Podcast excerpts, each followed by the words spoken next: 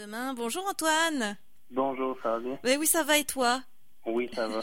un contexte un peu particulier, bien évidemment, pour euh, lancer euh, cet album. C'est la première fois que tu fais ça, une écoute en ligne et clavardage sur tes propres chansons?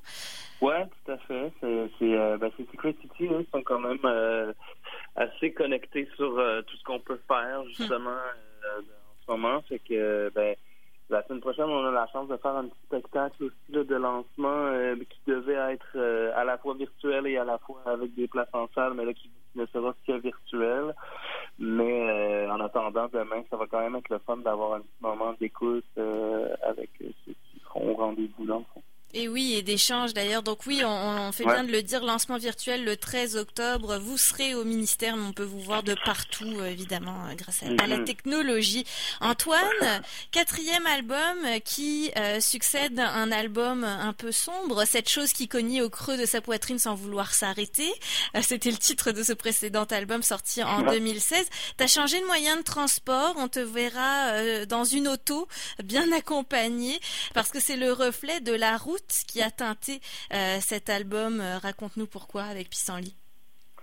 Ouais, ben en fait, euh, je me suis promené beaucoup dans, dans, les dernières années, puis durant l'écriture de ce disque-là, j'ai fait, ben, ça a commencé à Natashquan, dans une résidence d'écriture, où j'ai conduit jusqu'à là-bas tout seul, puis je me suis promené, bon, pour la musique, pour le fun, pour, pour plein de raisons, mais je, me suis promené un petit peu partout sur le territoire québécois, puis ça m'a, ça m'a, pense que ça a teinté beaucoup les chansons. Euh, je me suis ramassé à écrire à plusieurs endroits différents aussi. oui, à écrire en Natashquan, à écrire en Gaspésie, dans le en Abitibi. Euh, euh, parce que j'amenais beaucoup de cahiers avec moi euh, et j'écrivais un peu tout le temps. Fait que ça, je pense que ça, ça a teinté un peu les chansons. Mhm. Qu'on retrouve donc euh, avec euh, ce, fond de route et je parlais de la voiture sur la pochette de l'album qui, fait très cinématographique d'ailleurs dès la pochette hein, d'ailleurs on se croirait vraiment à l'affiche d'un film des années euh, allez fin 70 début 80 mhm. Est-ce que ça a été une inspiration pour toi aussi le, cette époque-là ou l'idée de la route entre amis? Parce que c'est très très vintage là. Ben, en fait dès qu'on a commencé à travailler sur la pochette, euh, on a tout de suite vu que si on allait là, justement, ça créait vraiment un côté très cinéma. Mm. Euh, puis ben, on a essayé de la filmer, même si, euh, bon, c'est pas vraiment à propos de ça, mais j'aimais beaucoup le, le look. Je trouvais que c'était une photo qui, qui racontait beaucoup, tu sais, juste en une image. Puis je trouve ça tout le temps intéressant quand le visuel peut se permettre comme ça d'être très narratif aussi, de ne pas juste mm. être du beau visuel pour accompagner un truc. J'aime bon, ça, ça revient à raconter des histoires comme ce qu'on fait en, chanson et en écrivant tout ça, mais le prolongement de ça, je trouve. Que ça, collait bien au disque, je trouvais.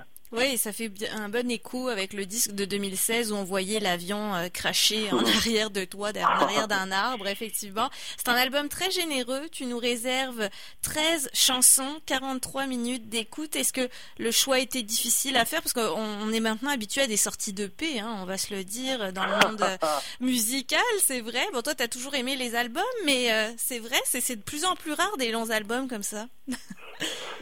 Ouais, puis en même temps, tu sais, euh, c'est 13 chansons, mais c'est mon disque le plus court, je pense, euh, parce mm. que il y a beaucoup de, tu pour moi, un disque de 40, euh, en fait, pour moi, mon barème, c'est il faut que ça rentre sur un vinyle, tu sais. OK. C'est idéalement un vinyle, c'est 21, 21 à 22 minutes par côté pour pas mm. perdre la qualité de son.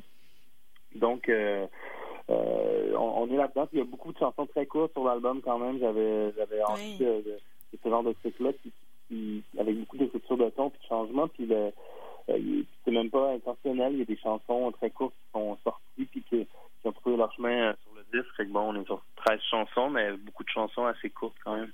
Oui, paradoxalement, c'est vrai, euh, ça, non plus, on n'est pas vraiment habitué, mais t'aimes euh, être en dehors des codes aussi, c'est ça qui est intéressant. On retrouve, je le disais, ta voix si singulière, dès qu'on écoute, on sait que c'est toi.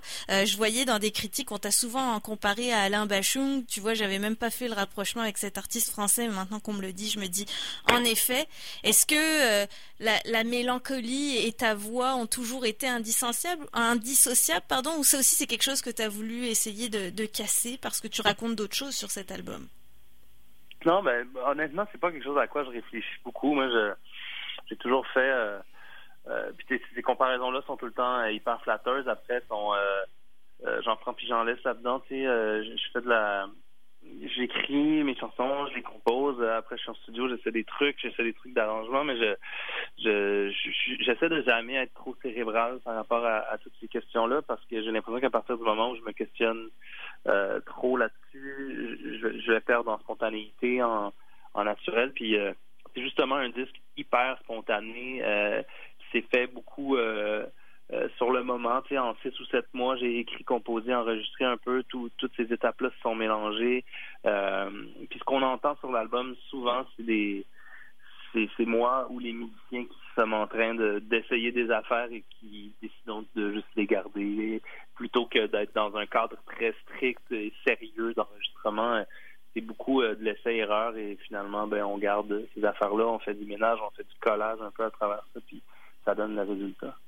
Lors de ton lancement le 13 octobre prochain, est-ce que tu vas vraiment te, concentrer lors de ce concert virtuel sur l'album, vraiment la, totalité pissenlit, ou tu pourras naviguer euh, dans des chansons plus anciennes?